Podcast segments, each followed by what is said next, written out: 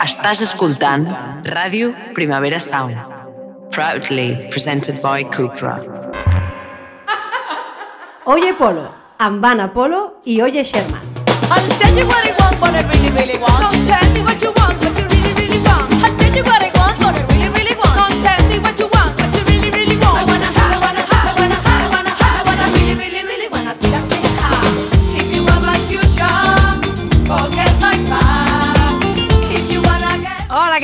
59 episodi del podcast Oye Polo. Un episodi que no es diu Ratarí que te vi, Cerebro Pijalis, Ratota Ricota, Gilberto Rastolonen, Brainy Beleiri, Jerry Taxifan, Brainy Banquiato, Grunyonski Sombrero. ni Ratilla Fresh, un programa que es diu Cleverly Hills. Som Oye Polo, un programa que fem a Ràdio Primavera Sound, la Maria Rovira barra Oye Sherman, que sóc jo. I l'Anna Polo, que sóc jo. Comencem!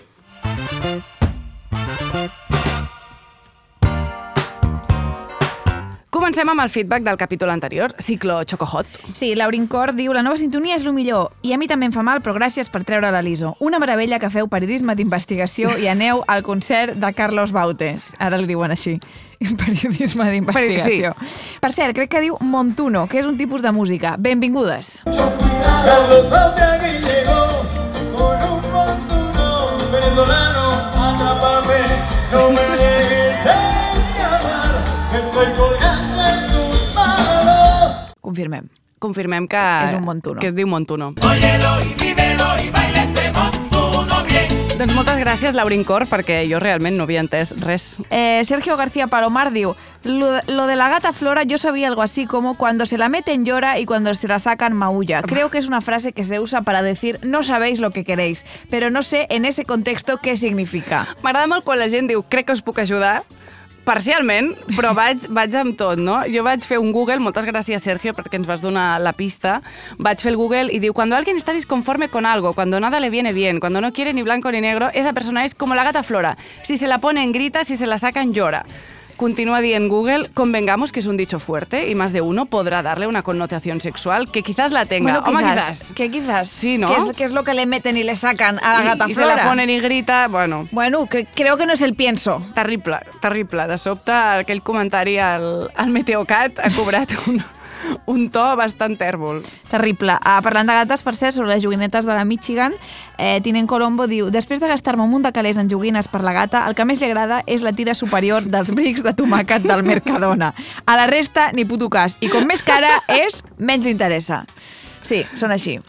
Són així. Ara- Gent senzilla d'esperit. Totalment. Ara estic pensant, dona, per tant, la tira superior dels brics de tomàquet del Mercadona? eh, deu ser allò de pack indivisible, jo crec, no? Ah, com la... Lo que uneix. sí, com aquella cinta d'embalar, però més Sí, transparent. Que posa pack indivisible. Jo m'he imaginat que és això. A tot això, Sergio García Palomares ens ha fet arribar un altre comentari que diu Qué lástima que el capítulo lo grabarais antes de la dimisión de Rubiales. Bueno, ya celebraremos en el próximo. Efectivament!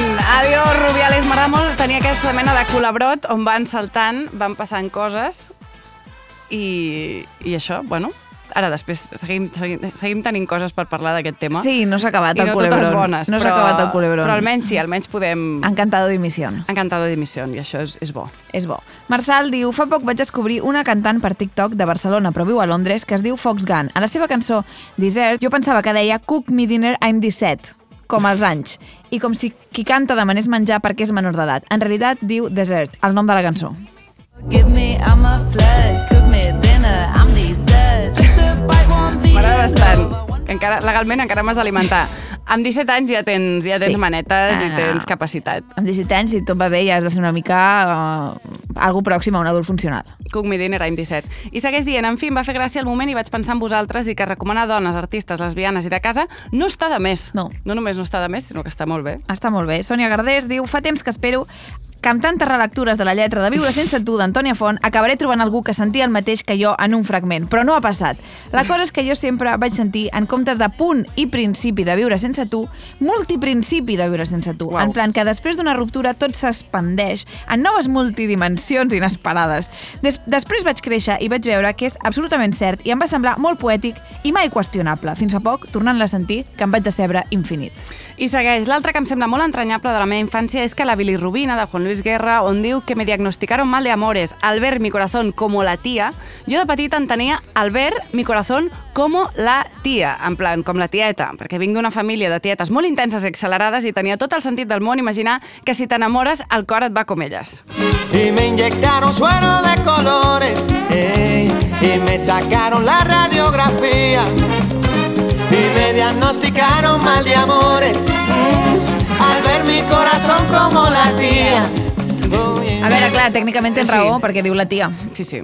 Ara, una salutació des d'aquí a les teves tietes, ja tu mateixa. Me les imagino corrent en, en una habitació tancada, sense, sense pausa, i com, saps, una mica Pac-Man. En, o en plan hàmster, en la També. roda del, de la gàbia.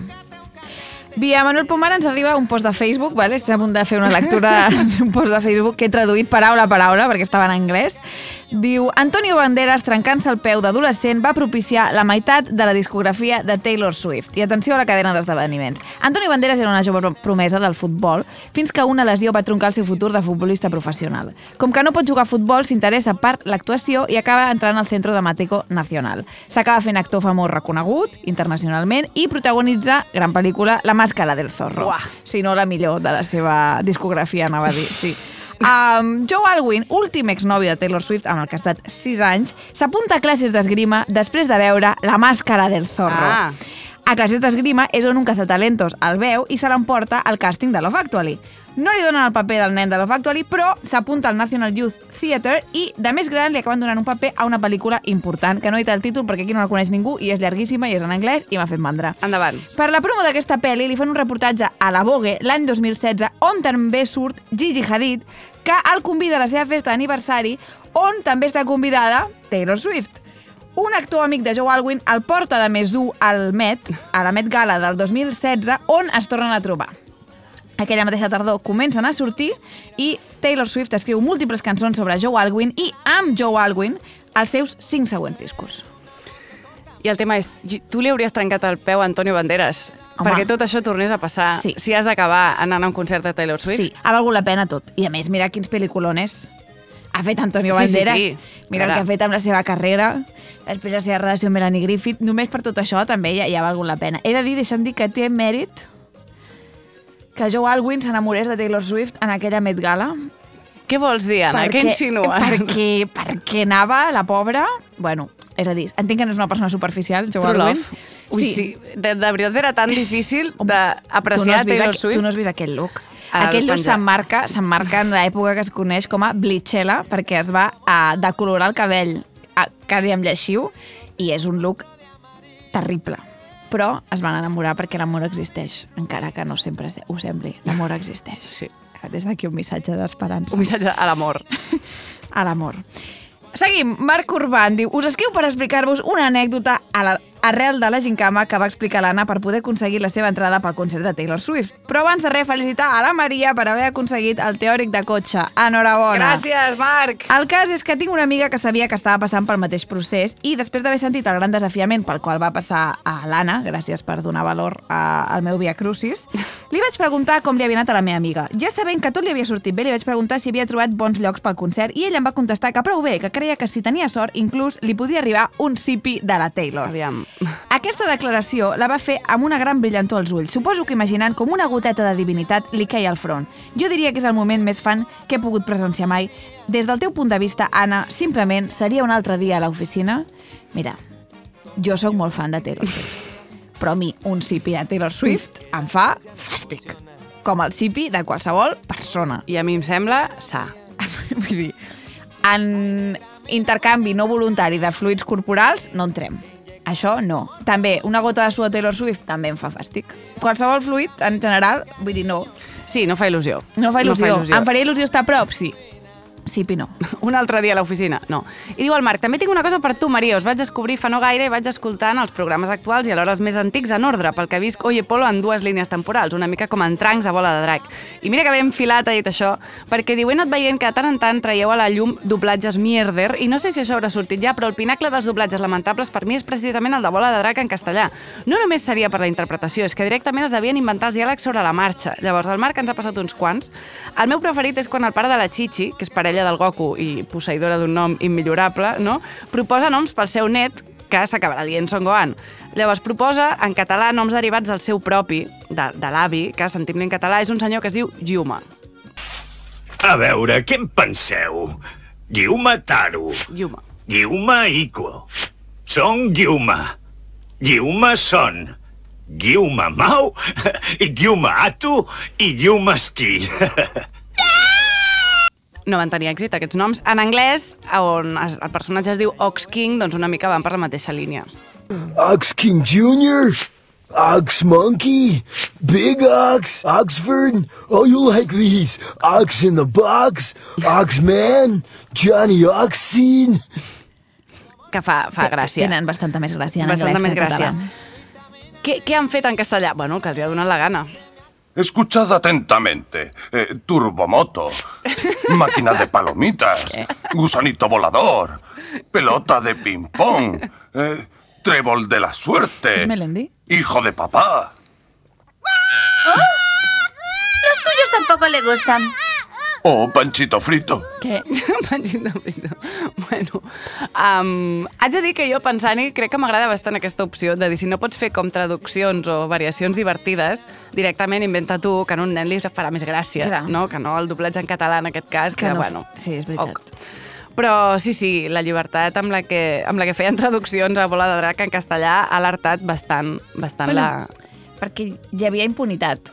De dir, Sí. no ho sabran mai com és en realitat. Tira! Internet ha rebentat molt d'això, clar, clar.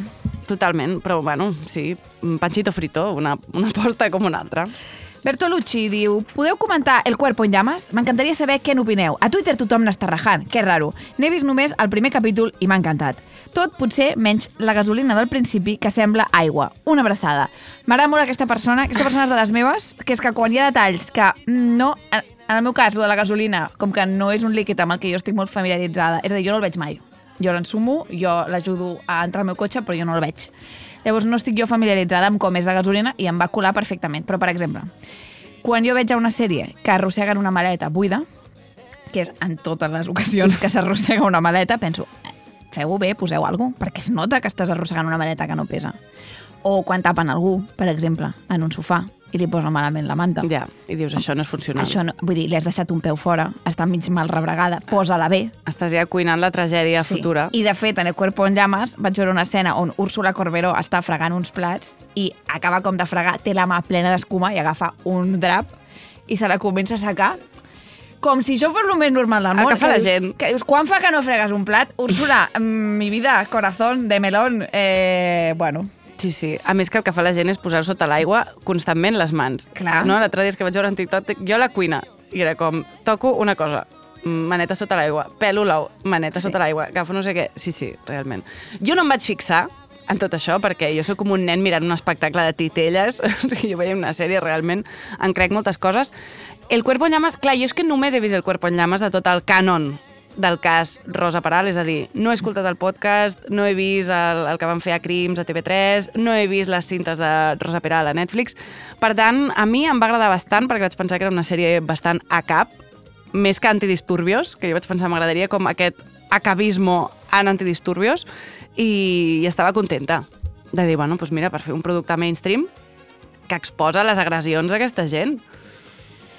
A mi em va agradar la sèrie, bueno, bueno, me la vaig jalar en, en, Sí, sí. en poquíssimes hores, vull dir, allò entra anava a dir, com la cocaïna. M'he fotut jo cocaïna alguna vegada a la meva vida? La veritat és que no. Vull Pues dir que... potser la cocaïna t'entra com el cuerpo en llames, és a dir, potser hem de canviar el, el símil. Vull dir que no, no sé jo si la cocaïna t'entra fàcil. Per lo que sembla, sí. Per lo que veig de la gent, ah, sí. Bueno, Ho deixa molt net tot. resum. A mi em va agradar, no són les millors actuacions que pot haver-hi eh, sobre la capa de la Terra, però és una sèrie mm, que entra bé, fa la seva funció, que és entretenir, eh, poder-te recrear una mica més en aquesta història absolutament fascinant, i ja està, això és el que volíem i ens ho han donat. Sí. Fins aquí. Fins aquí. La Lisa diu Avui he descobert la meva ultimate cançó malentesa del món i espero que la de molta gent. Miami Beach d'Àlex Ambusto de principi a final són tot malentesos. Per exemple, què collons Miami ni que flori la Beach?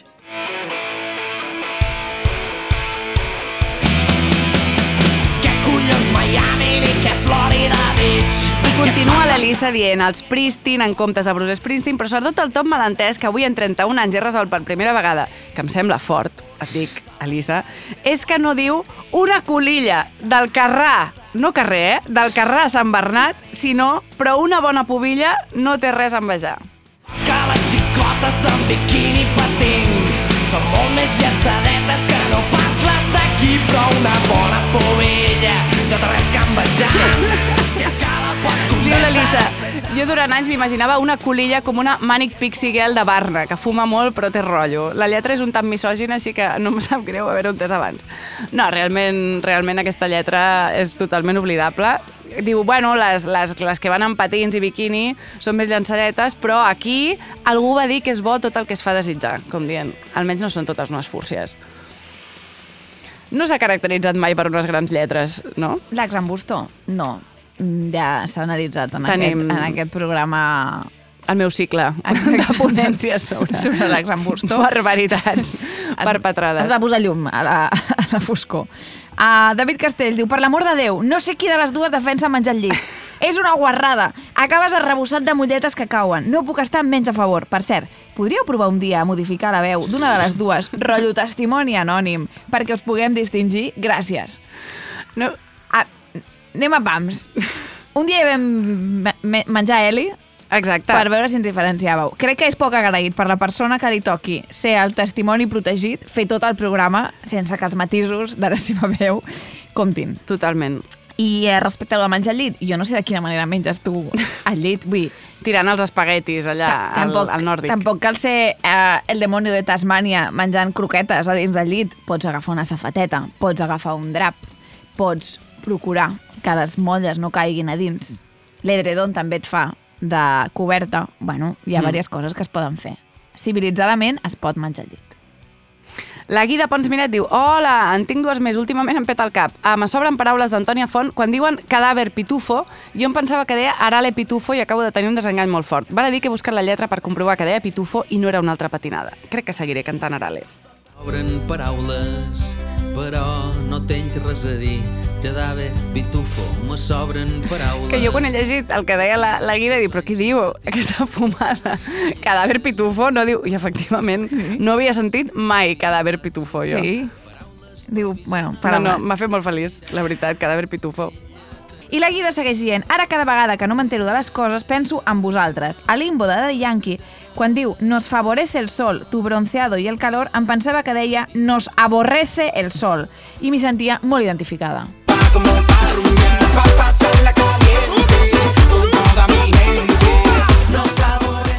Quina gran una cançó. campanya, una campanya com una altra per la protecció solar. La Rita Bruguera ens adjunta un document de cara al teu nou idili, Anna, amb Daddy Yankee i Legend Daddy. Porque él enseña matemática a través de canciones de reggaetón. Y esto es una maravilla. Si no lo vieron la otra vez, por favor, observen. Es realmente espectacular. ¡Dale, volumen! Justice da mate. Súmale cero para que la recta no haga traslaciones. Súmale cero para que la recta no haga traslaciones. Súmale cero para que la recta no haga traslaciones. Que se prepare para punto. Marca la abscisa en el eje horizontal y la ordenada en el eje vertical. Los valores coordenados van a dar. A ver. Mi recta se va a graficar porque a ella le gusta la función lineal. Dale la función lineal. A encanta Un senyor entusiasta que penjarem a xarxes. Jo juraria que has de conèixer una mica el Tamari per poder entendre la cançó. Jo crec que a mi les, les matemàtiques ja m'aclaparaven, no?, en, en cert moment. Crec que si hagués tingut aquest senyor hagués estat encara més complicat. Sí. Vull No. dir que a temps real a mi ja em costaven. Algo més líric, més melòdic, Mm. potser s'hagués agraït. Uh, Anna Mir ens ajuda a culturitzar-nos una mica, perquè aquest és un podcast on aprenem coses, Sí. i diu la cançó Sopa de Caracol és en idioma garifuna, l'idioma de l'ètnia que habita a la costa del Carib de Belize, Honduras. Són descendents dels esclaus africans que es van portar al Carib pels Estats Units. La sopa de cargol de mar és el plat típic de la zona i és boníssima. Yupi pa ti, yupi pa mi no és una onomatopeia d'emoció quan te la menges, sinó una mica per tu, una mica per mi. Veus? I no és bonic? Preciós. Mamut14 diu Estava escoltant One Way or Another de Blondie i no podia parar de sentir para nada quan diu or another. One way or another, I'm gonna find you. I'm gonna get you, get you, get you, get you. One way or another, I'm gonna win you. Mm, S'han de tenir ganes. Sí. Lollipop diu... Hola, som la Neus i la Lali, una parella de tortes. No teníem ni idea sobre el tema de les fures i les lesbianes. Els tentacles de l'homofòbia són molt llargs. Recordem que estem buscant una persona que la seva mare no li va deixar tenir una fura, no? Sí. Perquè deia que les lesbianes les utilitzaven per realitzar sexe oral? Anava per aquí? Sí, sí, és que clar, és tan, és tan increïble que m'haig d'assegurar. Això, si la teva mare tenia aquesta idea al cap, um, truca'ns. T'estem buscant, t'estem buscant perquè la teva amiga t'està buscant. Sí, el Marc Mendoza diu a la cançó Safe and Sound de Capital Cities la meva parella escolta a la tornada alguna cosa com Sei pesao, com digues pesao o sei pesao, com si fos portuguès, al lloc del títol de la cançó. Podria ser una manera musical per allunyar segons quins borinots?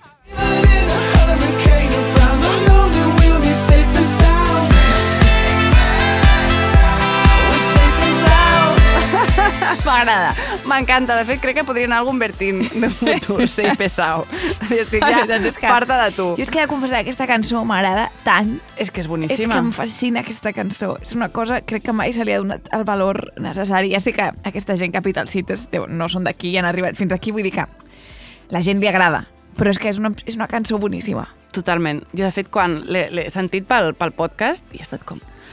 Aquesta cançó l'he rescatat de no sé quin calaix i... És, uf, sí, sí, estem, estem d'acord en això. És el proper concert de Capital Cities, ja sabeu qui hi anirà. Allà a la Festa Major de Santa Coloma. Només per escoltar una cançó.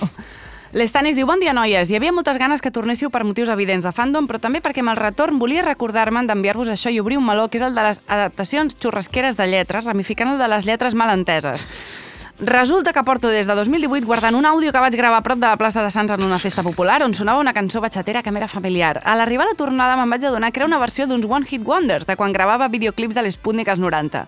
Deep Blue Something, terrible nom. La cançó es deia Breakfast at Tiffany's, però la batxata s'escoltava Sueñas Stephanie, i no ha sigut fins 5 anys després que he caigut en fer servir Shazam per resoldre-ho. La batxata és d'un trio calavera anomenat Mulato i es diu efectivament Stephanie.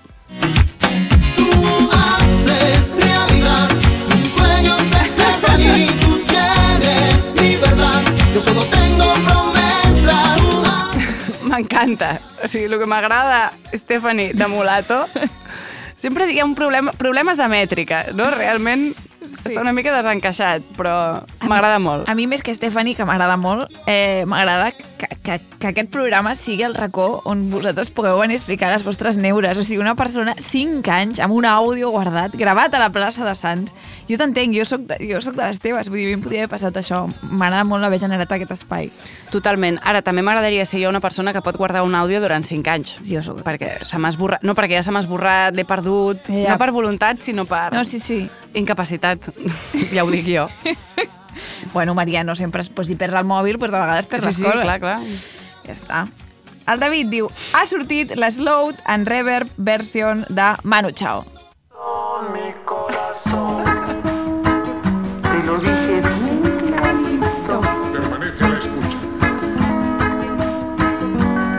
Això per mi és una tortura. Era el que necessitava aquesta cançó realment, l'Slow. És a dir, vivim en una època de contrastos, no? Perquè ara està tot Cristo accelerant les cançons, Speed Up, i Manu Chao diu, calla, una cançó que ja era de fumats, anem a, anem a, es- es- estirar-la més. No sé si ha sigut Manu Chao. Crec que això ho ha fet una gent que es diu Speed Up, que fan versions accelerades i desacceler de, desaccelerades. Un hobby com un altre. Aprofitant aquesta cançó, no? Obrim capítol Tortuguetes, perquè el Xavier Bermúdez, arran de, de la meva presentació en Societat del Sorollet de la Closqui, va enviar una foto molt cuca. Salutacions a la Closca, la tortuga de casa. I jo aquí vaig pensar, tenim, tenim un patró, totes les tortugues giren en, entorn d'aquest camp semàntic i no. No, perquè Bel Betson diu nosaltres també tenim una tortuga testudo graeca, nom d'Oye Polo, per altra 100%. banda, i es diu Blet. Confirmem, mm. que el, su- confirmem que el soroll que fan al menjar és el més relaxant del planeta. Maria, si encara l'estàs cuidant, prova de donar-li síndria. Els hi encanta i el soroll és top. Li diré, li diré, el meu germà. El Jordi Demier diu, la pometa porta la família més anys que jo. De jove a mi em relaxava sentir-la respirar, acostant l'orella al nas, més que no sentir-la mastegar. O sigui, com una, com una, com una caracola no? de mar, però tortugueta. Ruido blanco. La respiració, no, tortuga? Que això ho he de... Has de has d'estar molt en silenci per això, no? Per sentir-la respirar. Bueno, clar. a no ser que estigui constipada o alguna cosa. I potser dormir al costat de la tortuga té algun tipus d'efecte relaxant. Que Ostres, no, no sé. No sé, això pel vostre programa de tortugues, perquè realment a mi les tortugues em són igual. A mi m'eren igual, eh, Anna? Fins que vaig cuidar cinc dies la Kloski. Vull dir, Jo, jo he estat en contacte amb tortugues. Sostingudament. És que la gràcia era que era molt petita, era molt mona. Jo crec que sí, que era Mm. l'efecte bebè. Sí, perquè en general a mi les tortugues m'havien fet molta mandra. Bueno, i fan, por una mica. I una mica de pudor. I, una... I ojo, perquè jo se'm va dir que és de la closca pots agafar salmonella. Ara no sé si estic fent jo aquí una alerta sanitària. Comproveu-ho, però... Amb... O sí, o que algun expert en tortugues ens ho expliqui, perquè potser dir. és més a les d'aigua que a les de terra. Clar. No se sap. Per un moment vaig pensar, és legal la tortuga que tenen a casa de la Maria? Això també ho vaig preguntar-me jo. I vaig pensar, doncs tampoc indagarem molt en el tema en aquest Bueno, podcast públic. Sí, pues, ah, ja, ja, ja, ja. Eh, Wushugu diu, a la cançó de Volver de Tiny jo entenia que deia ahora tiene un culo más grande y las tetas gerchas. Com gerchas. I creia que celebraven la diversitat dels pits. Sí. Ahora tiene un culo más grande y la teta hecha, pero siempre la tiene. M'agrada bastant les tetes gerxes. Sí, a favor de les tetes gerxes, Totalment. que són totes. Sí. L'Anna Selma diu, la meva gata es diu Jolie i, òbviament, a partir d'ara se suma Pancholina Jolie als, als seus títols nobiliaris. Jolie, filla meva, Michi, Mi, la Mi, Michiwini, Michini, Michi, Michiwini Mini, Mi, Gata Maula, Perra de l'Infierno, Gata Guapa, Perreona, Cute Booty, Jolie, si la lia parda, Muslitos de Pollo, puc entendre perfectament aquest mote, Reina, Rorro, Foodie Tiquismiquis, Gata Rància, la gata que viu sota el meu llit, Social, social Anxiety Kitty, Drama Queen i també Guapita Sideral. Déu-n'hi-do. Tots vàlids. Déu-n'hi-do, la Jolie. Sobre el nostre vídeo, comentant la notícia de la depressió postpara en homes cis, eh, un usuari anomenat Corando Naya Ramírez ens fa una suggerència, en majúscules, que narren en espanyol, dialecto catalán, puñito para abajo, puñito para abajo, puñito para abajo. Ara ens hi posem, Corando, ara ens hi posem. Ahora mismo, en el, todo el siguiente, lo que viene del programa, en el idioma del imperio para ti. Corando, que seguro que te has escuchado todos los programas y eres súper fan.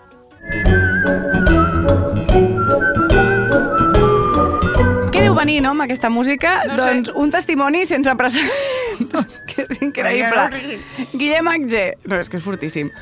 Guillem Agé. Hola, noies. Acabo de descobrir que un dels meus pitjors estius va ser amb Rosa dels Fems. Antecedents. Vaig anar al Saló de l'Ensenyament i allà tenien ells un sorteig muntat. El primer premi era viatge, estada i un curs d'anglès a l'estranger. La santa flor al cul que tinc em va fer guanyar.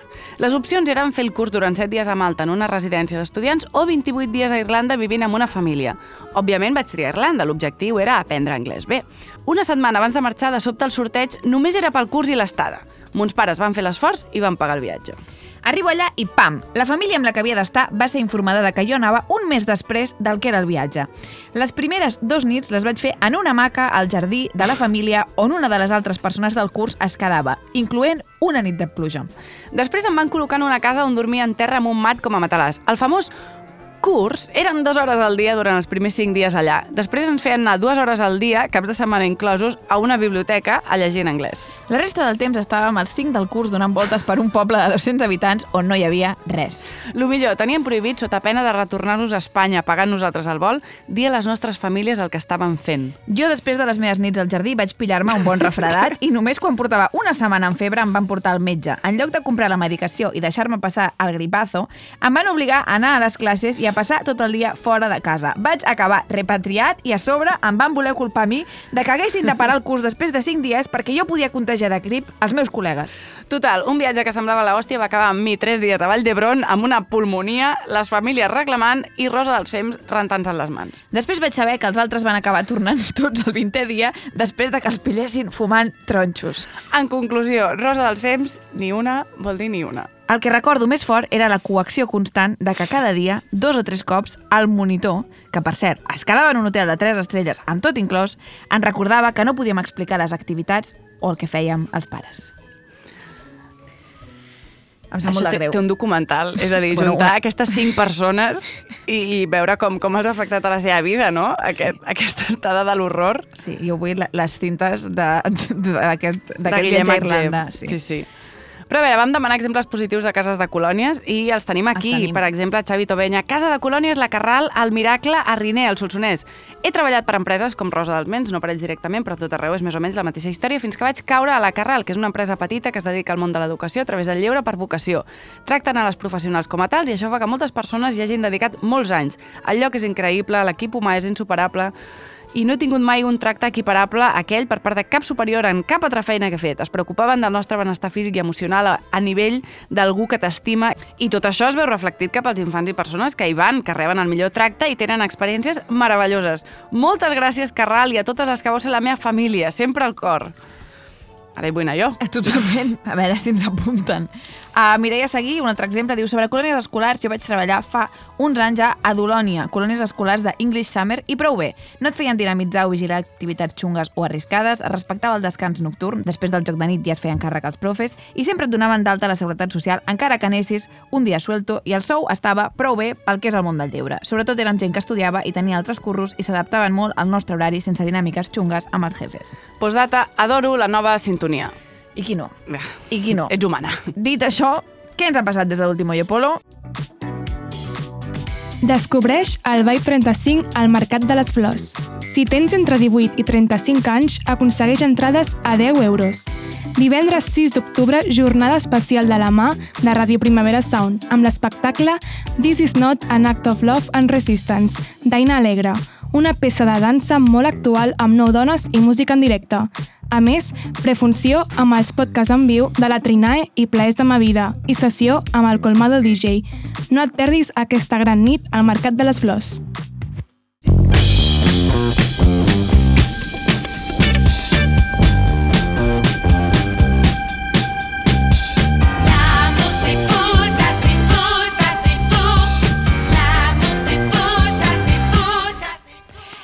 M'ha passat que Amazon no, bueno, no ha renovat a League of Their Own. Oh, t'ha Vale. passat a tu i a tanta gent. No hi haurà segona temporada.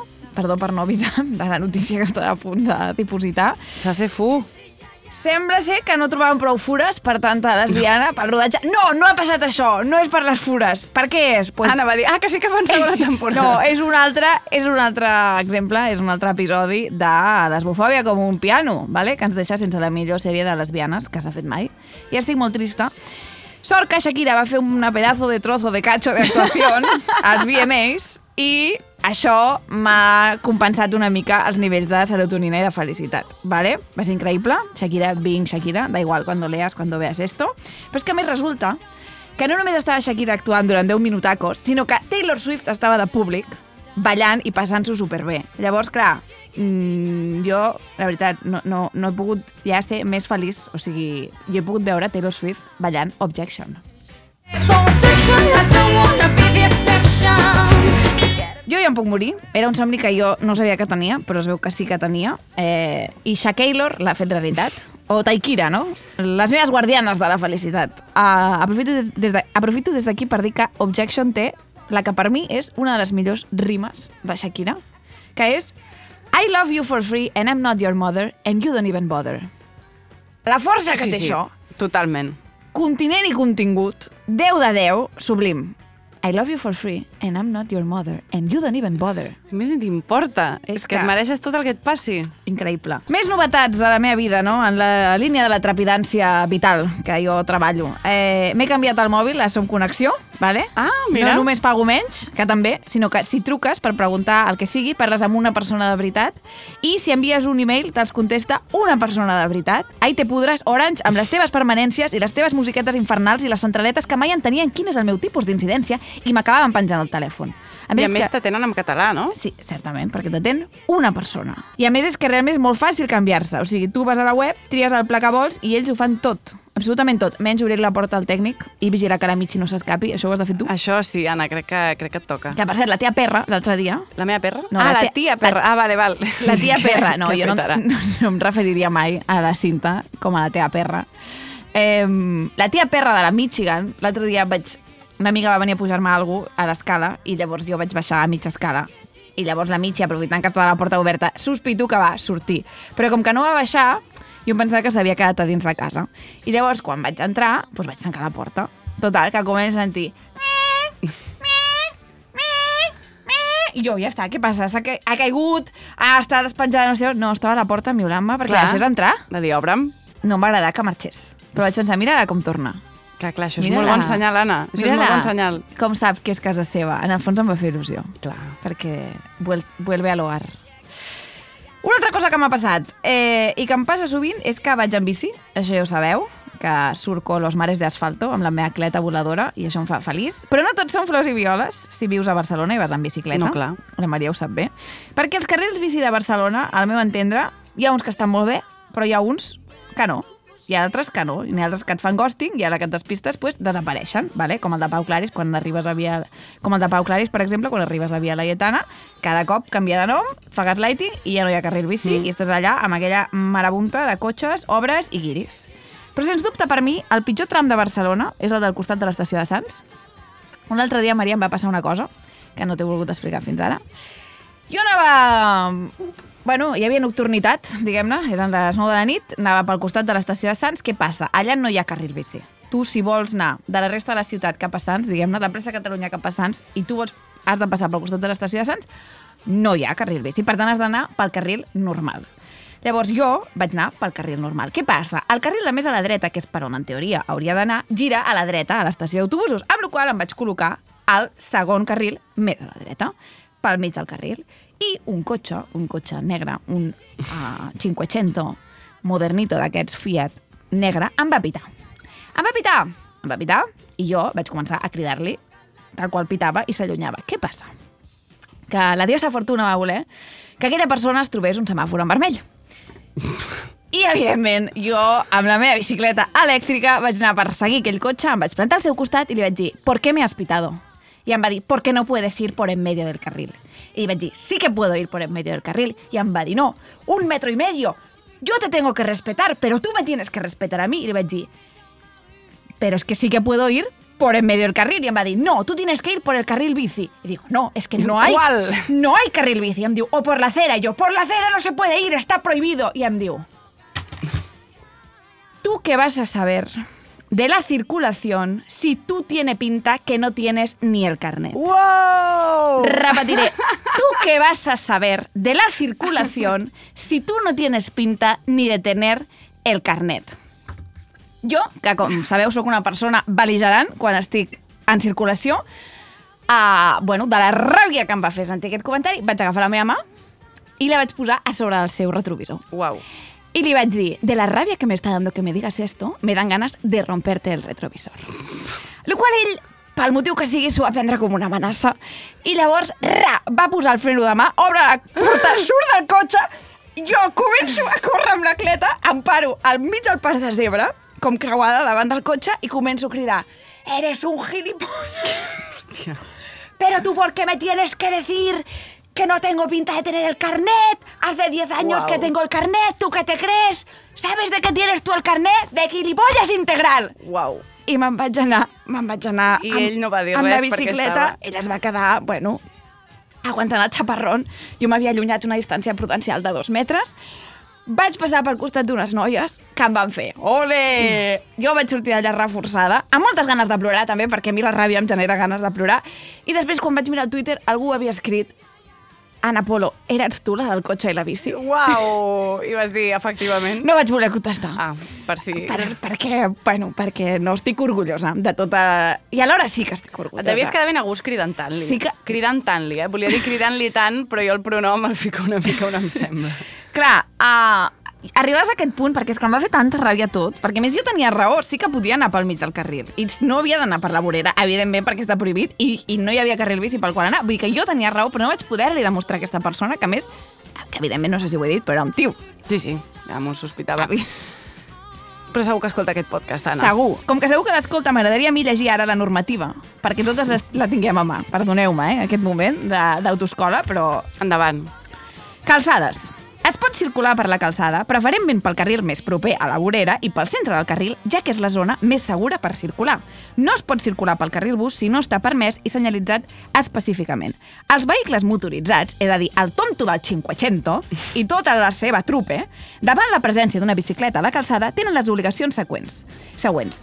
Avançar ocupant el carril contigu i deixar com a mínim 1,5 metres d'espai lliure, quan circulin per darrere el ciclista, deixar sempre una distància de seguretat no inferior a 3 metres, no fer maniobres que posin en risc la seguretat dels ciclistes ni maniobres. Desatjament que, en no respectar les distàncies de seguretat en fer llums o fer ús del claxon, constitueixin un intent de modificar la trajectòria o marxa dins d'un carril o impliquin un risc per la seguretat de la persona que condueix la bicicleta. I per seguretat també aquí entra seguretat mental, dignitat i salut mental, que és el que aquest tio va voler dinamitar en mi. Llavors jo he pensat, a partir d'ara A veure. m'imprimiré unes octavilles amb aquesta informació I quan em diguin alguna cosa, a banda de cridar i rebentar-li les rodes amb una navalleta que porto el clauer, que és la idea que em van donar l'altre dia, que clarament hauria d'haver executat, li deixaré un paperet informatiu al conductor en qüestió perquè s'informi de la normativa mentre espera la grua. Bueno, i una fotocòpia del teu carnet amb les dades pertinents tatxades per dir que no tengo el carnet, hombre, tu veràs, tinc aquí uns documents. Ara em vull fer una samarreta Estava esperant. amb el meu carnet de conduir. Què s'ha pensat Pues mira, és aquesta? bastant- També li- m'he oblidat, li vaig cridar Hace 10 años que tengo el carnet. Sí, sí, ho has dit. Ah, ho he dit? És que he embogit una Estàs- mica. Sí, jo t'he vist, tenies la, la pupila emboirada i una mica vermella. He tingut una regressió. Ho vaig passar molt malament. El més important que m'ha passat aquest mes, i jo crec que aquest any, és que faré un late show. Faré un late show, vale? no és broma, bueno, no és broma, ningú pensa que és broma. faré un late show, jo, en Apolo, perquè com m'ha dit, però tu sola, sí, sí. Sí, sí, aquí. Jo, presente, pam. Serà per a les 62, és el diumenge 8 d'octubre a les 7 de la tarda, vale? és molt fort, tindré un programa, el meu programa propi, això és fortíssim, i faré una mica de repàs d'actualitat, entrevistaré, ja us avanço, la Rocío Quillauamant, i la Míriam Hatibi farà una secció. Jo crec que estarà molt bé, però... Jo ho sé, jo ho sé que estarà molt bé. Potser seria raro que jo digués una altra cosa. Les entrades valen 5 euros, preus populars, Lo caro és no comprar-lo. totalment, i les teniu a la venda a la web de Parell 62 i podeu trobar el link a les meves xarxes. I a les xarxes d'Oye Polo Sí. i a, a la cara del tonto del 500, si Totalment. trobes. Sí. Eh, si veniu em fareu molt feliç, de veritat, i m'ajudareu molt a no passar tants nervis, perquè per què enganyar-vos? Pues una miqueta nerviosa estic, però sobretot em fareu molt feliç. Anirà molt bé, Anna, serà un pepinazo. Com un pepino. Com un pepino. Ah, I a tu què t'ha passat, Maria? Doncs anem a veure. Um, tu havies jugat al joc d'ordinador del Rei León, que és una gran manera de començar amb què t'ha passat? El de la Nintendo.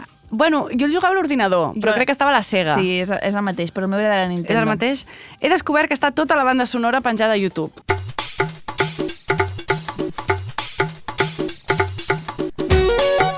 Sí que he jugat. Ha estat una regressió també fortíssima. I no només això, sinó que és un vídeo d'algú passant-se el joc sencer que això segur que té un nom en llenguatge gamer, que jo ara mateix no tinc. El tema és que tothom amb qui he parlat el mataven a l'estampida sempre, i llavors ningú va veure més enllà d'aquest joc, o molt poca gent, i així és una cosa que pots accedir, saps, a aquest territori inexplorat, que era aquest joc a partir de l'estampida, en un enllaç que... Penjarem a xarxes, també. M'he tornat a enganxar el paraulògic, he descobert que existeixen paraules com colar, que vol dir adjectiu relatiu al cul. O sigui, C-U-L-A. Sí, com un dolor colar, doncs el dolor del cul. Napada, que és menjada de naps, que com a àpat em sembla una mica trist, la veritat. No abunden les napades. No abunden les napades pel que sigui, la gent prefereix fer altres coses. Una paella. Costellades. O city, que vol dir lloc on hom es troba. Llavors una usuària, Miren Lope, va apuntar que era una variació de lugari, i és bueno, efectivament. Si el neurocirurgià t'està operant i de sobte s'encén un cigarro, podríem estar parlant d'un piti fora de city, que així eren els 80 tota l'estona. Pitis eh, a tots citis, en tots moments. Continuo veient Lo Soprano, una cosa que et sorprendrà. De la veritat és que la represa laboral s'està interposant força en aquesta tasca meva, em sap una mica de greu, però fem el que podem. I l'altre dia de sobte se'n van activar els subtítols en castellà i llegeixo coses com Toni, por favor, no me obligues a darte matarile delante de Johnny. La, la cosa és que m'hauré perdut. Penso, ja vaig, vaig... Porto tres capítols de l'última temporada. Saps que vaig intentar mirar-la? I... Vaig mirar un capítol i mig. I, I vaig, no- I vaig pensar que, que està... Vull dir, no, vaig pensar... "Uf, No vull veure homes barallant-se. Molt, molt, molt legítim. A mi em va passar, és a dir, jo el primer capítol l'havia vist com tres o quatre vegades, eh? Uau. És a dir, que havia anat fent intents, però com que no, no em tirava, no ho vaig fer i no sé què he tingut aquesta vegada que entregada. També em vaig anar a parlar de Doraemon i Bola de Drac i Sakura i altres animes al podcast d'aquesta casa Puja el puto robot, amb l'Ofèlia Carbonell i l'Oriol Estrada, que estrena la seva segona temporada el 2 d'octubre. I l'estrena amb mi, un honor, reverència nipona. També et diré que l'Oriol Estrada m'ha ajudat a trobar els talls de Bola de Drac en català, perquè jo no tinc accés. Jo no tinc accés a això. Què més? Spotify em coneix millor que ningú i ha cregut que seria del meu interès fer-me saber que Carlos Vives i Juanes han tret un tema que es diu Las mujeres. Todas. Hay que bailar las mujeres porque acabaron conmigo. Hay que bailar las mujeres porque acabaron conmigo. ¿Qué será de los pobres Juanes sin dinero y sin cariño? ¿Qué será de Juan Esteban sin dinero y sin cariño? Maria, clar que ho sabia! Pues jo no! Que Juanes es deia Juan Esteban! No ho Home, jo clar. pensava que era Juanes de Juan plural. Soy No, los Juanes. no. Hay, hay muchos Juanes en mí, No. me vuelves. No en tenia ni idea. És un Juan Esteban, la banda, i la resta no es diuen Juan. No sé. Bueno, ja m'ho imagino. La resta de la banda. No, dic... Juan és plural, no ho sé. És a dir, no sabia per on havia anat, però no sabia que es deia Juan Esteban. Llavors diu, ahora me encuentro triste, sin dinero y cariño, tirado al olvido por las que tanto quise, pero tengo que encontrar una muchacha que me quiera y me comprenda, porque todavía existe corazones sinceros y no solo el dinero. Una mica de Cheque el portamor, Melendi. Reloaded. Bueno, una altra cançó d'homes heteros dient que les mujeres que males i peseteres són. Bueno, doncs proveu de relacionar-vos sexoafectivament amb homes heteros i m'expliqueu. Després, l'altre dia, vaig sentir un fragment de rimes que, bueno, que em va deixar desarmadíssima. A- Pren apunts, Anna. Vale. No m'ho esperava, això. Totito es Gucci, lo como es mejor que un monchi. Le gusta fumar del tronchi, dentro del jacuzzi, tremendo chochi. En la calle Santa, en la cama en un... Ha dit algú de que como muy bien el mochi. Diu, ese totito es Gucci, que jo havia entès Cucci, però Gucci, lo como mejor que un mochi. Com volem dir, ese totito es calité. Sí. Vale. Le gusta fumar del tronchi. No és l'únic. Dentro del jacuzzi, tremendo chochi. Uau. Jo, bueno, a veure, em va, em va caure el que tenia a la mà. Què? Increïble. No crec que pugui deixar més amunt fins aquí el que m'ha passat des de l'últim Oye Polo. Gràcies, Maria. Bueno, ens ha passat una cosa conjunta, Sí. que de fet ens està passant encara, no? que és que segueixen a la venda les entrades pel directe a Parell 62. Sí, senyor, 4 d'octubre. Obrim portes a les 7 i no es tanquen fins les 8, que és quan comença el show. Serà bonic perquè podem cantar la nova sintonia totes juntes. Sí, i atenció, Novetat! donarem un premi Bertín Secret Exclusive VIP Premium Edition només per les persones que vingueu al directe. Doncs sí, un premi Bertín que després esborrarem i no matrem enlloc per no tenir problemes legals amb ningú. Sí, com les rates que som. Sí, com les rates que som. 4 d'octubre, vale? Eh, el meu és el 8, això és el 4. Per anar bé, veniu a tot. Sí, ja us podeu quedar allà. Podeu Exacte. agafar una habitació allà a paral·lel amb els hotels. Fan estades. Sí, veniu. Rosa dels Vents no, la resta. Exacte. Veniu.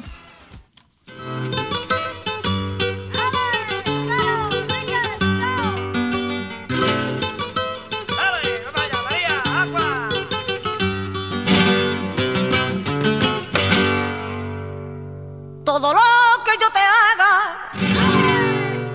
antes Y ahora, ¿qué quieres conmigo si tú para mí no existes? Maria, he tingut accés a un document, a molts documents, de fet, perquè he estat investigant la biografia de Maria Jiménez, una dona única, una jabata, un portento, puro torbellino, ¿vale? la reina i senyora de la rumba aflamencada. Jo no sé si algú mai ha cantat la copla amb més desgarro que ella. Un dia un tenor li va dir que tenia la veu com de granit i ella va contestar que ella cantava con el coño. Toma! I vaya que si lo hacía. Seguim el cicle de folclòriques amb Maria Jiménez.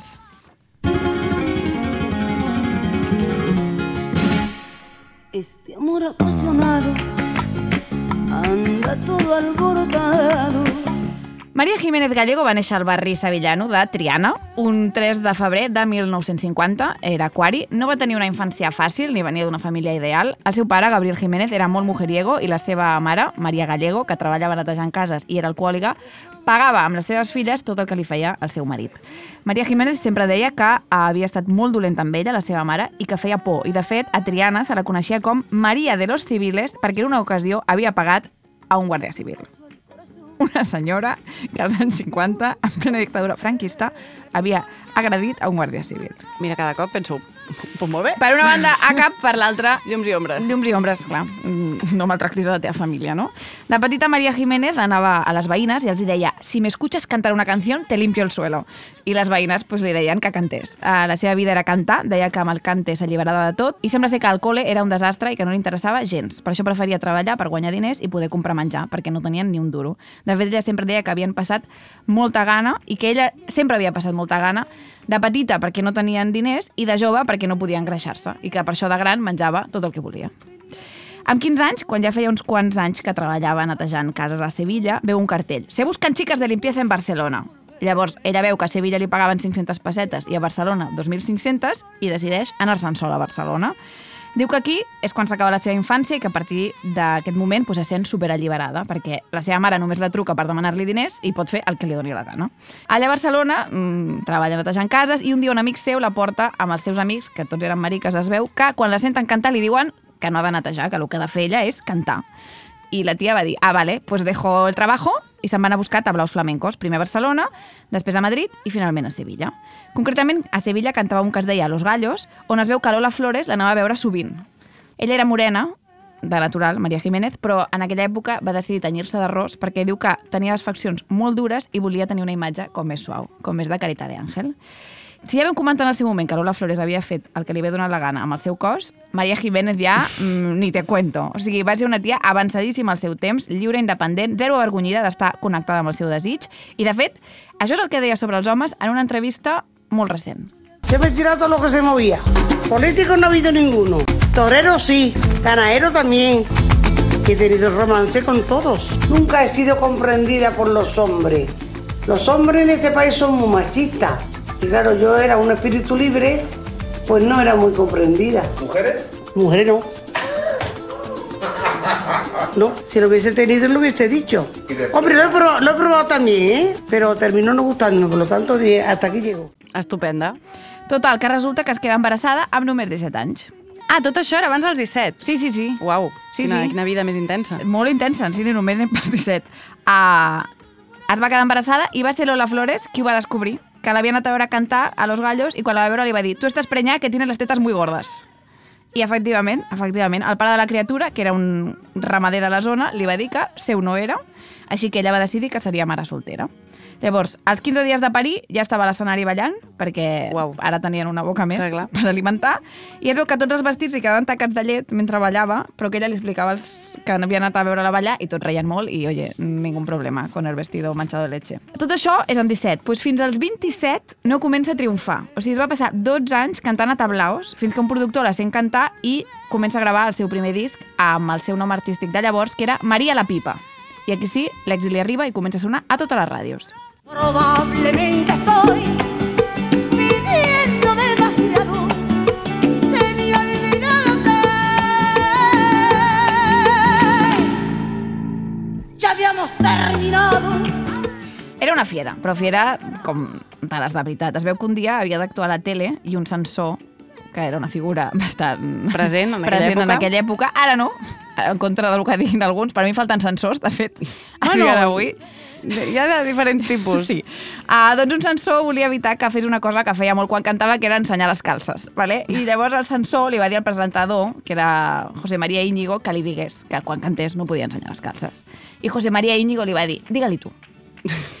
Total, María Jiménez va ballar com va voler, va ensenyar les calces perquè el censor no es va atrevir a anar a dir-li Oye, María, no enseñes las bragas, por Tenemos favor. un tema de bragas que no se pueden ver. Que no se pueden, no es va atrevir. I la tia pues, va fer el que va voler.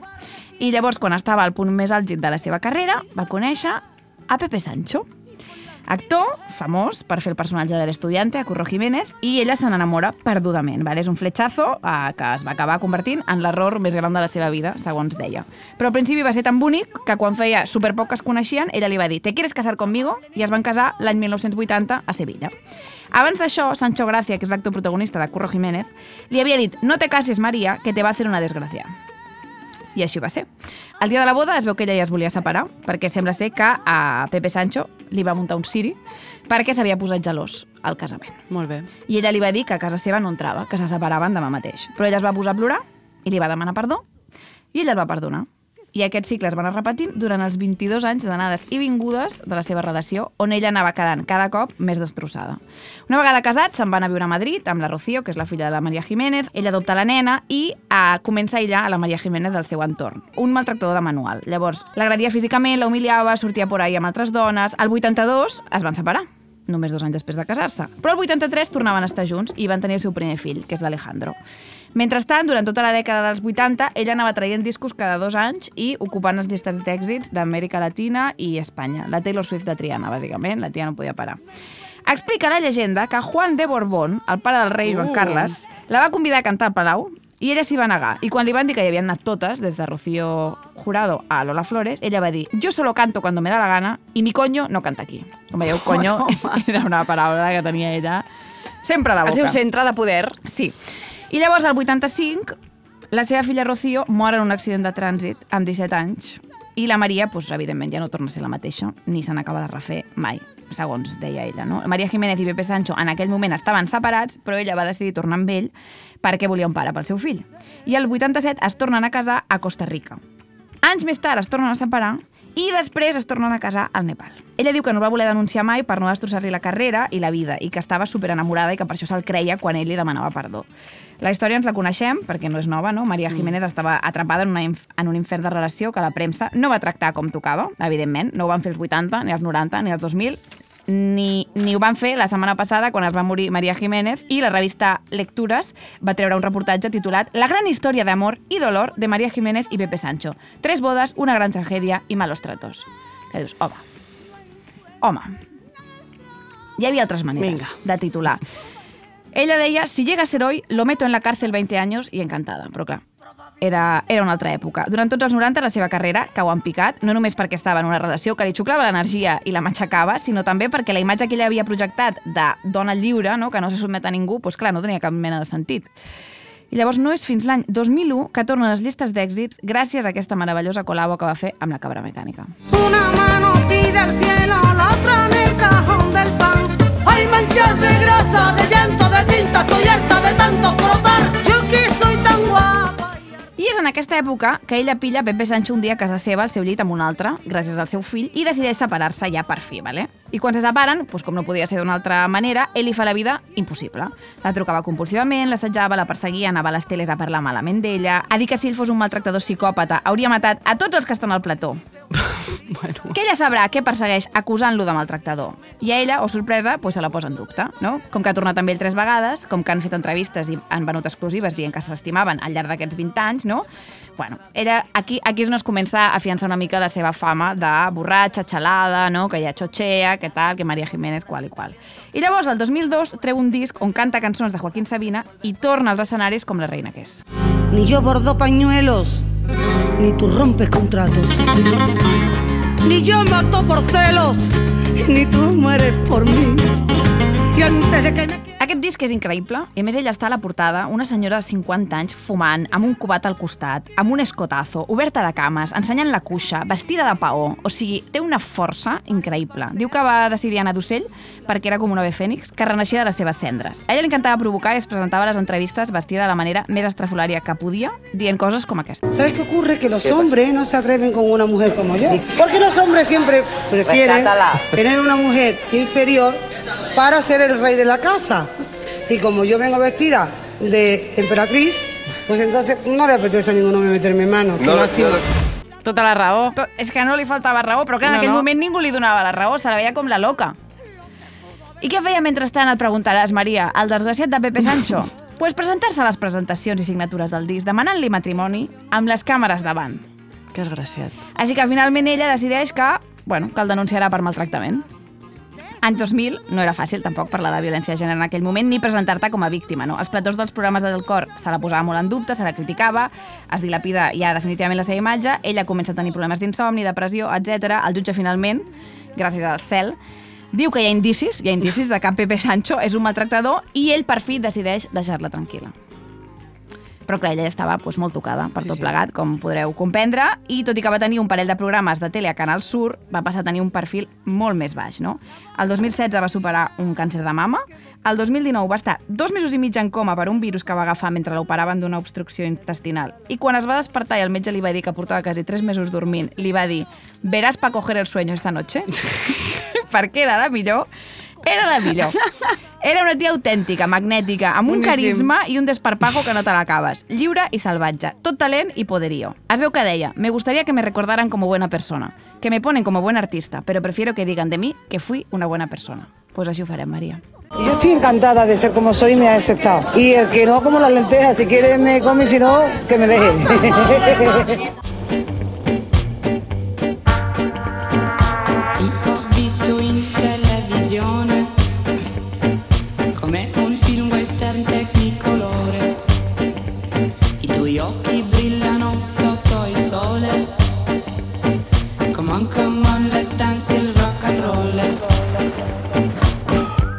Doncs com sempre, Anna, quan portes biografies de folclòriques, uh, són coses molt boniques, molt intenses, molt de... I després vinc jo amb un mierdón... Què dius? Absolut. No, mierdón de grandíssima qualitat, eh? però vull dir que, evidentment, que Bueno. va, per un, va per un altre carril. Per compensar. Sí, l'Alba Huerga va tenir la gentilesa de fer-nos arribar el següent missatge aquest estiu que diu Hola, espero que estigueu gaudint de les vacances. La meva mare és a Letònia aquests dies i m'ha donat per buscar informació del país. Us passo un dels primers articles que em va sortir. No té desperdici si aconseguiu llegir-lo tot sense vomitar. Bueno, som-hi. Anem a posar música letona.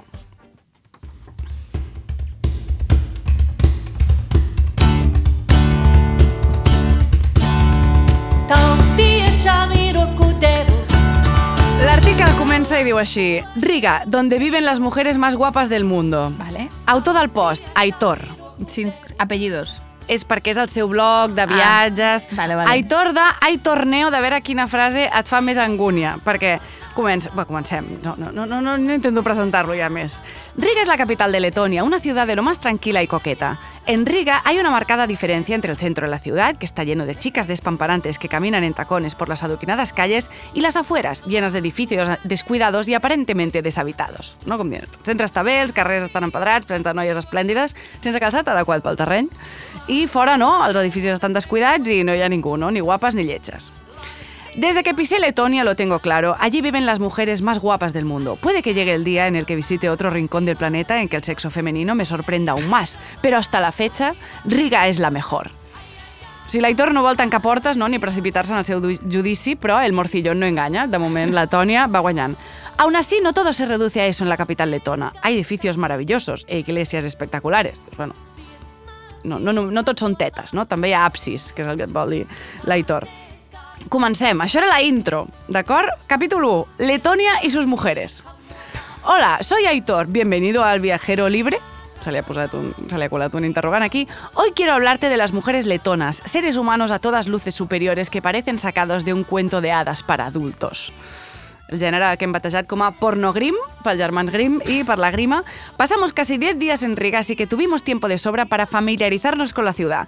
En otros artículos te cuento qué ver en Riga, la capital, países bálticos, pero aquí vamos a hablar de las mujeres letonas. Saps què em ve? Cada vegada que dic letona, saps què em ve el cap, no? La llet. Un litre i mig de letona, llet de la bona, fresca del dia, del Pirineu.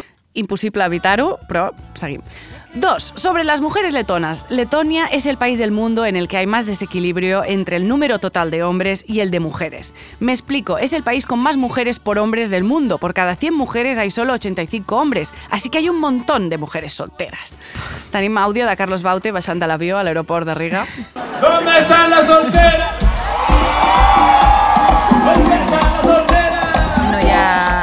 Es, coneix que no hi ha ni una lesbiana a, a Zero, Riga. zero. Vull dir És- que, clar, en sobren unes quantes. Aquest pensament, evidentment, l'Aitor no, no, li ha- no l'ha ni olorat. Resumiendo, en el país con las mujeres más bellas del mundo hay un montón de chicas solteras porque no hay suficientes hombres. Pero ¿cómo es esto posible? ¿El paraíso está en Letonia? sí, realment l'Aitor de... L'Aitor considera que l'indicador de la felicitat d'un país no és ni la salut democràtica, la manca de conflictes bèl·lics, bones condicions de vida... No, és el tant per cent de ties que demogràficament et poden tocar. Por desgracia, la falta de hombres en Letonia se debe a que le pegan fuerte a la bebida, fuman como condenados, conducen como locos y el suicidio está a la orden del día. Estragos de la educación machista. Va, oh! Aliado repentino! Uau! Sí, sí, sí, en cap cas és gens machista tot el que estàs dient, no? O sea, Aitor, sort que hi ha gent com tu. No hay más que dar un paseo por el centro de Riga para ver la enorme diferencia que hay entre las espectaculares jóvenes letonas y sus homólogos masculinos, que tienen todas bastante mala pinta. Capítulo 3. Ligar con chicas letonas. Intentar ligar con chicas en Letonia es un deporte de riesgo. Primero porque te sientes como un pelele frente a semejantes pedazos de mujeres. Y segundo porque hay que tener cuidado con las chicas de compañía. Si viajas a Riga tienes que tener en cuenta que los bares tienen mujeres que se sientan con los clientes a tomar algo. Estas mujeres despluman a los incautos turistas y el dueño del bar les da una parte de la ganancia generada a las chicas. Nosotros no tuvimos ningún problema con este tema porque siendo vascos, desde el primer momento nos pareció imposible eso de ligar con tanta facilidad. De todas formas, un canario que conocimos en el albergue nos contó que le echaron con violencia de un bar porque se negó a pagar la absurdamente abultada factura que le querían hacer pagar por haber estado tomando algo con una de esas chicas. Pobre iluso, una 30 arrogant que se li ha colat. Crec que l'Aitor no domina exactament els signes de puntuació. 4. Fiesta con mujeres letonas en Riga. Me llamó especialmente la atención la cantidad de strip clubs que hay en Riga. Nosotros no entramos a ninguno por varias razones. Había que pagar, mis amigos tenían novia i jo era menor. Uau. Que dius, Exacte, no hi ha cap motiu més pel qual no entrar. Pero era divertido ver cómo venían las relaciones públicas a intentar vendernos entradas diciéndonos, venid, barato, chicas potentes. Divertido. Precisamente por esta razón se celebra tanta despedida de soltero en Riga. Como has podido imaginar, es el destino ideal. Realment és, és l'últim cercle de l'infern a la Terra, però a aquest tio li sembla ideal. Lo que debe de estar pasando en los últimos años es que en estas fiestas se están yendo un poco de madre y tanto turistas como residentes locales se están quejando. Com, com ha de ser? O sigui, com ha de ser el panorama ple, allà, en, en fi. Menors d'edat, per altra banda. 5. Las mujeres en Letonia más allá de lo superficial. Vale. Vale. Conociéndolas en profundidad. Sí. Todos los hombres nos quedamos sorprendidos al llegar a Riga con el festival de belleza, es para en cara no había quedado claro, que vemos en las calles. Ana, puede que nos estemos llevando una impresión parcial de cómo son realmente estas criaturas expresivas y seguras de sí misma. Aquí estem parlant directament com d'animals, no com de lèmurs o algo així. En la revista para hombres más popular de Letonia, Clubs, se jactan de que ellos no conocen un solo hombre letón que se queje de la falta de mujeres bonitas. Bueno, pero añaden que conseguirlas es complicado. Las letonas no son mujeres frágiles en busca de protección o un marido rico. No es de extrañar que el símbolo de Letonia sea una mujer, Milda, quien corona el monumento a la libertad en Riga, el símbolo de la lucha por la independencia, sea esta política o emocional. Al torno. O sigui, el monument a la independència de Riga, que ho he mirat i és de l'any 1935, no es un monumento a la independencia emocional de las mujeres letonas. Ya está. De todas formas, las mujeres no son el único atractivo de Letonia, pero son un reflejo de su cultura, tradiciones y valores. Tú pensás que se n'anava de las mujeres, no, torna. Son tan majestuosas como los edificios Art Nouveau de Riga, tan jocosas como las pícaras canciones folclóricas letonas, tan saludables como los frutos de su tierra, y de una frescura solo comparable a la del agua de los innumerables ríos y lagos del país. És Carlos Herrera, està a punt de treure caja de bombes, i mermelada i tetes? Seguramente sí. Potser, potser és un perfil fals de Carlos Herrera. Doncs pues mira, això em, em consolaria, em consolaria, perquè seria ja una sola persona, no serien dues. Són, en definitiva, tan belles com Letonia en si. Bueno. Que no sé si ha vist alguna de Letònia, perquè no, jo no, no, aquesta guia, vull dir, que, que he d'anar a visitar a Letònia, a part del monument de la independència, que és una xati. Al centre, al centre històric, estan totes allà, com, com saps quan vas amb el cotxe i veus cabretes i vaques? Doncs igual. Llavors hi ha un comentari al blog que m'ha agradat molt, el d'un tal Max, que diu ah, enhorabuena por soltar semejante machirulada heterobàsica de caverna y dormir tranquilo por las noches. Però per algun motiu els comentaris del post estan plens de boomers pensant-se que allò és una pàgina de contactes. Què? Sí.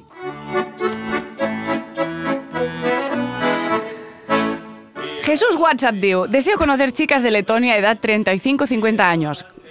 Que el Jesús té entre 35 y 50 anys cotitzats, mm, ni se cotiza. Dionisio Espinosa, conocer a una mujer de 28 a 35 años me propone preparar la amistad. Si es del mundo literario, qué mejor. Aquí la gent ja ha vingut a. Al, al post de l'Aitor, insisteixo. Un tal Romualdo diu, soy español, divorciado desde hace 19 años, vivo solo, independiente y actualmente jubilado. Mis dos hijas y un hijo mayores e independientes. Mi vivienda a 200 metros del mar, a 15 kilómetros de la ciudad de Alicante, de unos 300.000 habitantes con buena universidad, clima suave y cálido, bonitas playas. A 12 kilómetros hacia, bueno, Elche, para aquí de Elche. He sido catedrático durante 45 años. De, darrere catedrático posa hike teacher. Doctor universitario, geógrafo e historiador por la Universidad de Barcelona. És que aquest tio encara el podríem trobar. Home, Posee un que sí. certificado de suficiencia investigadora por Universidad de Valencia, no? que sap el que ens agrada a les, a les ties. Romualdo, eh? Cada només pitjor. Romualdo. Deseo conocer dama de Letonia con fines serios, incluido matrimonio, entre 55 y 70 años. No importa altura, kilos no más de 80. Imprescindible educació i respeto, que dius, bueno, pues, si és alguna educació i respeto, que te n'ensenyi, no? perquè em fa molta gràcia això de fer com comanda de persones i incloure el pes com si estessis a correus. Però millor és John Jairo Quito, que diu, hola, deseo conocer una damita de Letonia, pero de habla española con fines de una relación seria y desee vivir en Sudamérica con profesiones dentista o médico para acá entre los dos hacer vida de pareja y montar un consultorio, gracias. sigui, la tona que parli castellà, que vulgui viure a Sud-amèrica, que sigui dentista o metge, que vulgui ser la teva parella, que vulgui muntar un consultori amb tu i que vegi el comentari en aquesta merda de post de l'Aitor. Insisteixo, ho tens a tocar, John Jairo Quito. Moltes gràcies, Alba Huerga. Oye Polo. La batucada de les ones. Ràdio Primavera Sound. Benvingudes a la gala quinzenal de la Caspa. Comencen els Premis Bertín, patrocinats per la misèria humana. Datemi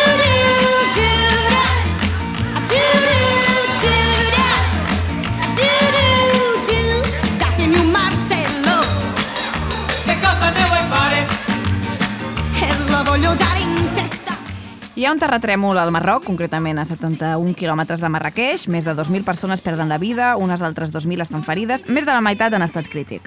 El que es coneix com un autèntic infern. Però vosaltres, catalanets, blanquets, privilegiats, average, us dediqueu a fer comentaris racistes a les notícies que ho expliquen.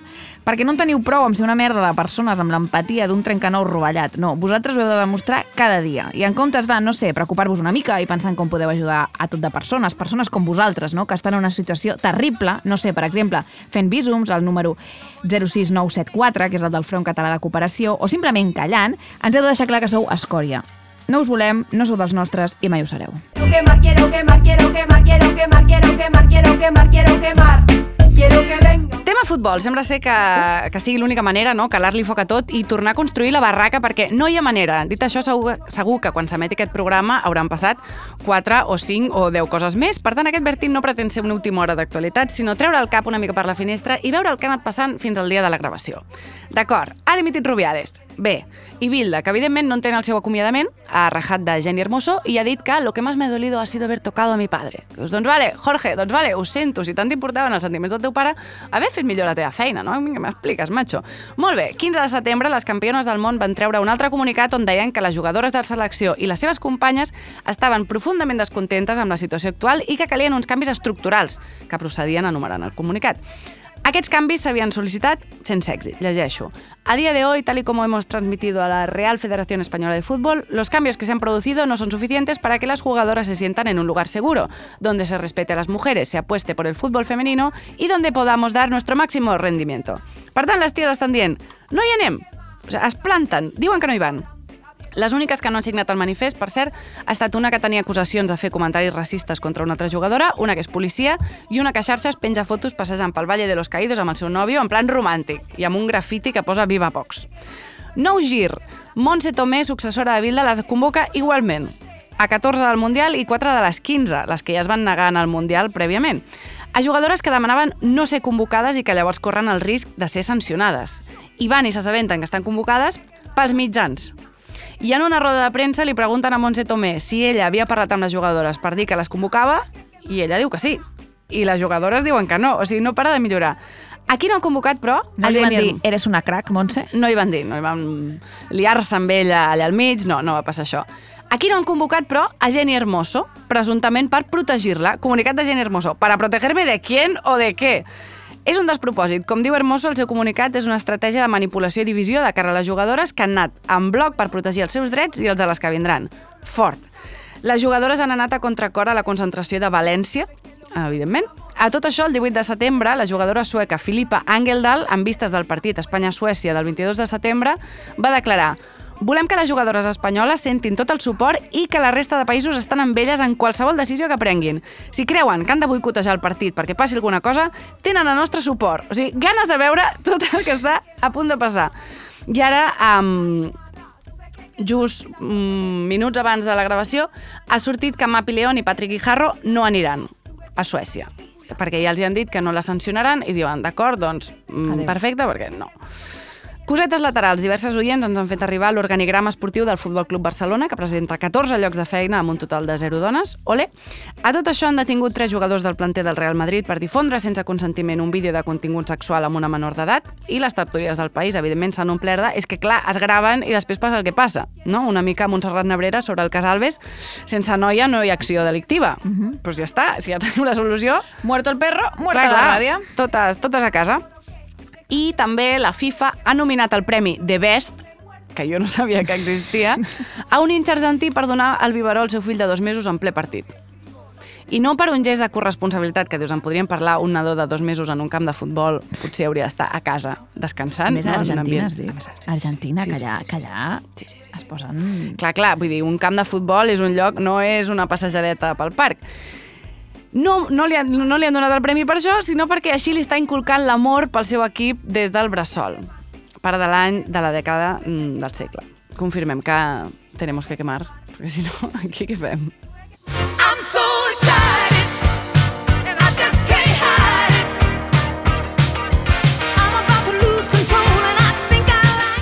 El Ministeri d'Igualtat crea una aplicació per facilitar el repartiment corresponsable de tasques domèstiques entre homes i dones. I'm so excited, no? Uh, Per fi. Això no només es ventilarà d'un plomazo el repartiment desigual de tasques i la càrrega mental femenina, sinó que més serà rebut de manera immillorable, tal i com s'ha pogut demostrar amb el comentari de l'usuari Pachama Merto, que diu, me parece muy discriminatorio que en el vídeo no haya un transexual, un transedad, un transespecie o alguien neurodivergente, una enana, un minusválido, qué falta de sensibilidad, asco. Miguel a secas diu, no necesito una aplicación para que me diga lo que tengo que hacer en mi casa. Postdata, faltaba el tiempo de la pa, ja, ja, ja, ja, ja, que yo penso paja la que se tendría que haber hecho tu padre. Miguel, para ahorrarnos todo esto. Jacqueline, que es veu que es va criar a Narnia, diu, en mi casa siempre se ha hecho entre todos, incluido niños. Mi padre era el primero que limpiaba, cocinaba y compraba. Pues qué suerte tienes, Jacqueline. O tu padre el viudo, no? Vull dir, sí. que és la hipòtesi que jo tinc. Víctor diu, podríais sacar otra aplicación para ver quién dedica más tiempo en el sexo, perquè clar, el pobre Víctor no està sucant el xurro com ell li agradaria. Bueno, això també estaria bé posar-ho. també, ja que treus el tema, Víctor, no? Tota la, la bretxa de l'orgasme. Ah, clar. Mira, això també podem... Tens raó, Víctor, molt bon apunt. No és només ficar-la en calent, és eh, gaudir una miqueta. I passar-te un rato. Vitorino. Pablomita X diu, a ver cuándo en el reparto les a ver cuándo en el reparto les toca a ellas abrir los tarros de cristal. Tu com tu fas, Maria, amb els pots de vidre per obrir-los? Tu fa la cinta? No, perquè és una gossa. No. No és un, no és un macho, no? Eh, vas al teu veí, vas a Carglass, què fas per obrir pots? Jo tinc un truc infal·lible, que és el de posar el, el ganivet Sí. i girar-lo i fa el buit, fa cluc i, I ja tot està. perfecte. I si és no? Que, realment, mira, si era el tarro, los tarros de cristal l'única cosa pels que necessitàvem, és que tampoc. Tampoc. Jo sempre ho he dit, no sé si ho he dit aquí, però una cosa que crec que estaria molt bé per donar valor a les tasques de cures és que comencés a ensenyar-se a l'escola. D'aquesta manera li ensenyes a tothom, tothom és un adult funcional i les revaloritzes. 100%. Aquí la meva idea pel Ministeri d'Igualtat, igualtat, quan vulgueu, puc, puc fer d'assessora, no m'importa. Està bé, endavant. all in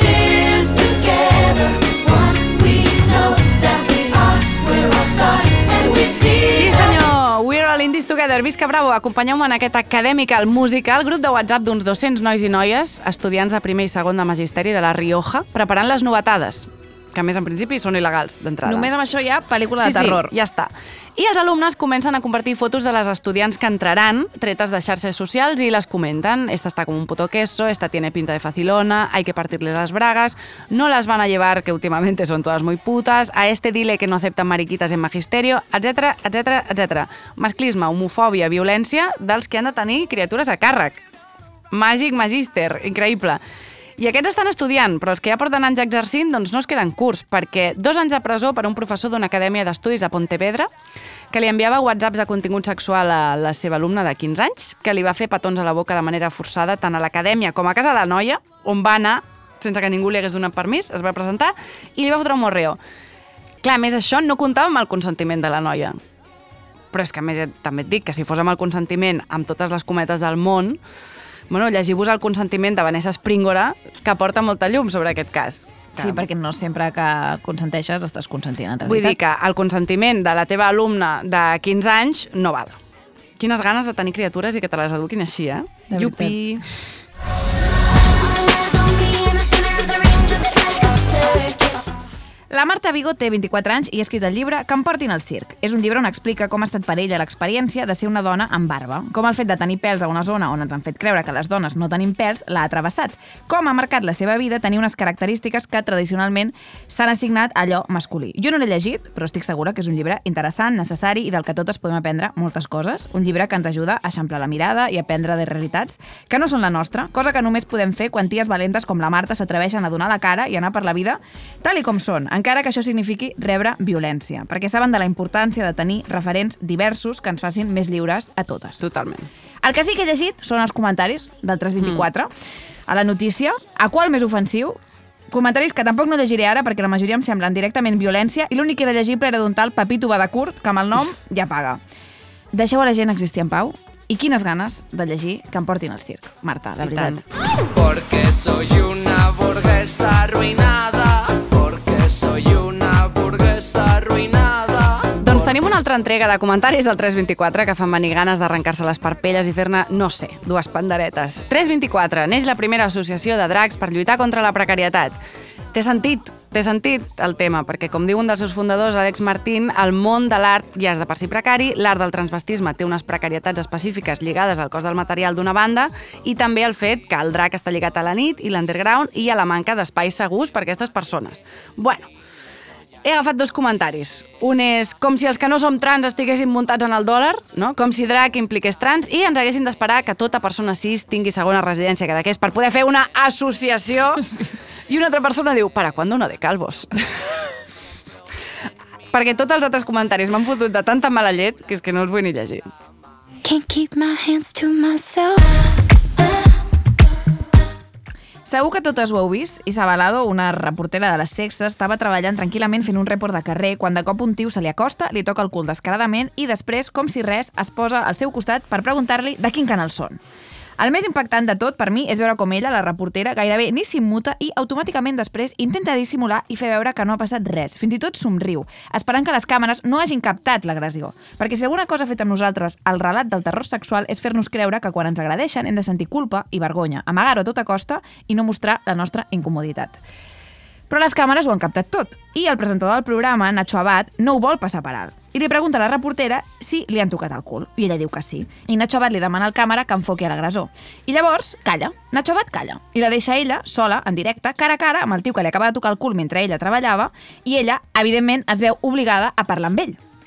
Està bé que Nacho Abad no vulgui passar una agressió per alt. Està bé que Nacho Abad, que no és precisament la Sílvia Federici de 3 Media, vegi que hi ha un problema en aquesta situació.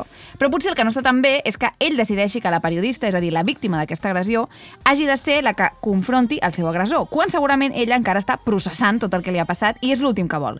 Sobretot perquè l'escena acaba amb el tio marxant i remenant-li els cabells a ella, com si fos, no sé, Daniel el Travieso, en un gest humiliant i condescendent que segur que va ser la cirereta que Isa Balado no necessitava. Finalment, per sort, la policia de Madrid va identificar i detenir aquest tio, a l'agressor, cosa que no passa tan sovint, i si no que li diguin a la cantant Júlia Colom, que arran de la notícia feia el següent tuit. Final feliç, que bé. L'altre dia al metro Poble Sec un home es masturbava davant jo, ho vaig anar a denunciar a ses oficines de TMB i me varen dir que per coses així no mouen un dit.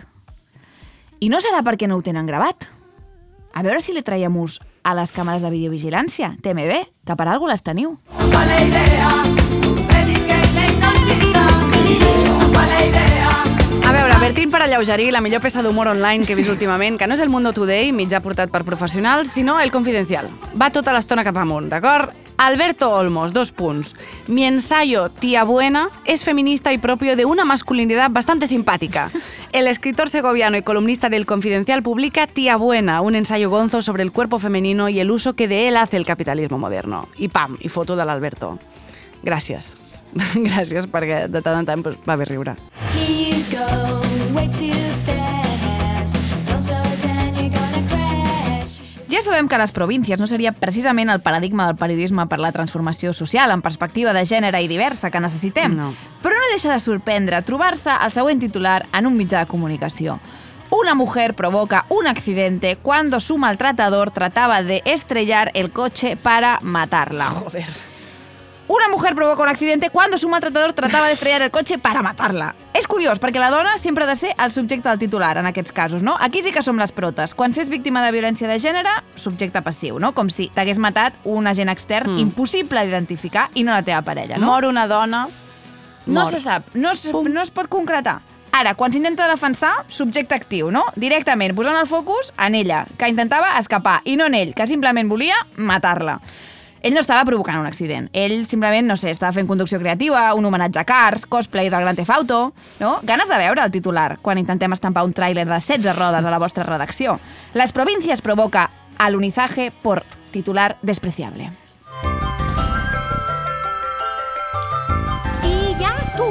Vas a estar limpia, bella y todo lo demás.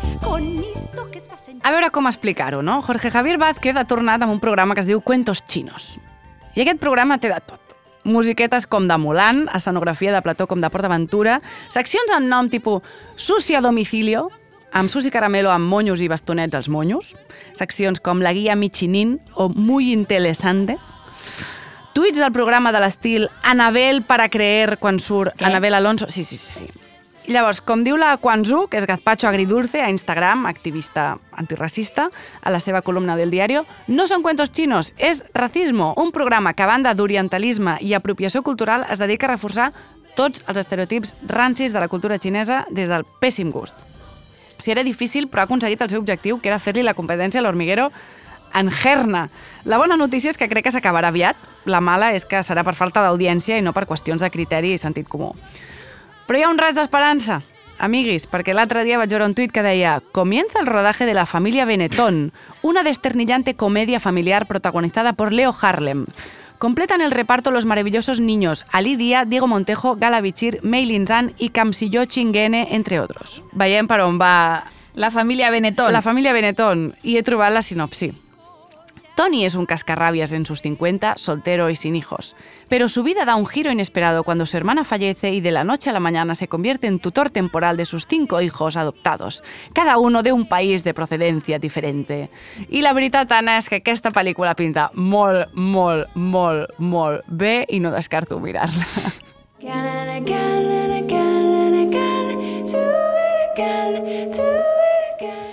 Una doctora de segon truca a emergències per demanar l'ingrés a psiquiatria d'un pacient per ser homosexual, mentre advertia que era un perill pels nens i que el seu pacient havia de ser tractat per un especialista, el gayólogo, suposo, no? Mm. Per sort, a l'altra banda, la van frenar i li van comentar que potser la que havia de vigilar era ella, que podia ser que estigués incorrent una miqueta en un petit delicte d'odi.